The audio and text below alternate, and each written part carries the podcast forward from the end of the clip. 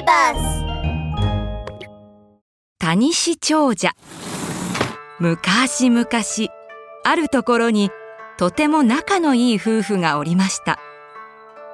二人には子供がおらず毎日のように田んぼのすぐそばにある龍神様の祠にお参りをしてお願いしていました。龍神様うちにも早く子供が授かりますようにお願いします。カエルでもタニシでも構いませんから。どうぞお授けください。なんだって？タニシってことはないだろう。いいのよ。もし授かることができるならどんな子だって。奥さんの方がそう言ってから二人には本当に子供ができました。そして半年以上が経ちう生まれたか？旦那さんは生まれてきた子供を見てびっくりしました。たたタニシじゃないか！なんと本当にタニシの子供が生まれてしまったのです。それでも私たちの可愛い子供です。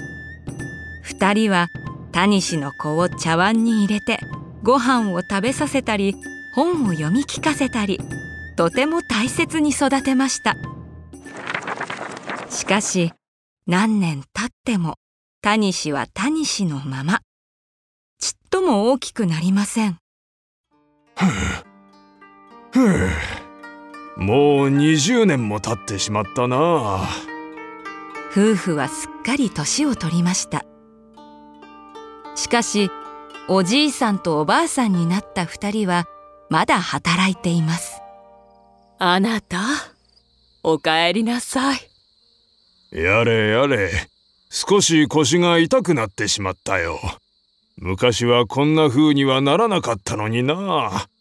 でも明日も馬に荷を乗せて庄屋さんのところに運ばなければ。その時縁側に置いていた茶碗の中から声がしました。お父さん心配しないでください明日から私が庄屋さんのところに荷物を運びます。お父さんは荷物を馬に積んでおいてください。え？今のは？二人が驚いて駆け寄ってみると喋っているのは本当にタニシでした。まさか喋れるようになったとは。喋れるだけではありません。これからはお父さんとお母さんの力になります 次の日タニシはお父さんに頼んで荷物を積んだ馬の背中にちょこんと乗せてもらいました。それじゃお父さんお母さん行ってきます。気をつけて行ってくるんですよ。お父さんとお母さんの心配をよそにタニシは馬の耳元でうまく操りながら庄屋さんのところへ荷物を運んでいきましたぐ。どうぞ止まれ。びっくりしたのは庄屋さんです。なになに馬が勝手に荷を運んできただって？違いますよ。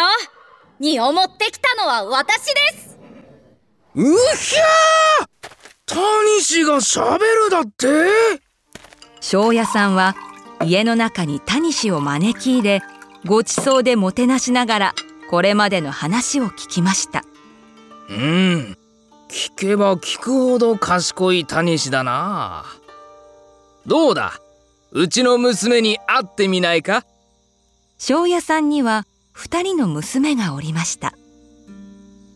しかし姉の方は「タニシなんて!」と怒ってすぐに出て行ってしまいました。一方妹娘は「まあこんにちは」妹娘とタニシはすぐに仲良くなってずっと一緒にいたくなりました。どうか私をお嫁さんにしてください。そうしてタニシの家にお嫁さんがやってきました。とても働き者でタニシのお父さんとお母さんは豊かに暮らせるようになりました。ある日村の神社でお祭りがありました。行ってきます。タニシはお嫁さんの着物の帯の間に入って一緒にお祭りに行きました。お参りをしてくるので少し待っていてくださいね。お嫁さんは神社の近くの田んぼでタニシに待っていてもらうことにしました。神様どうか夫が人間の姿になりますようにお参りを済ませてお嫁さんが戻ってくると田んぼにカラスが集まっていました。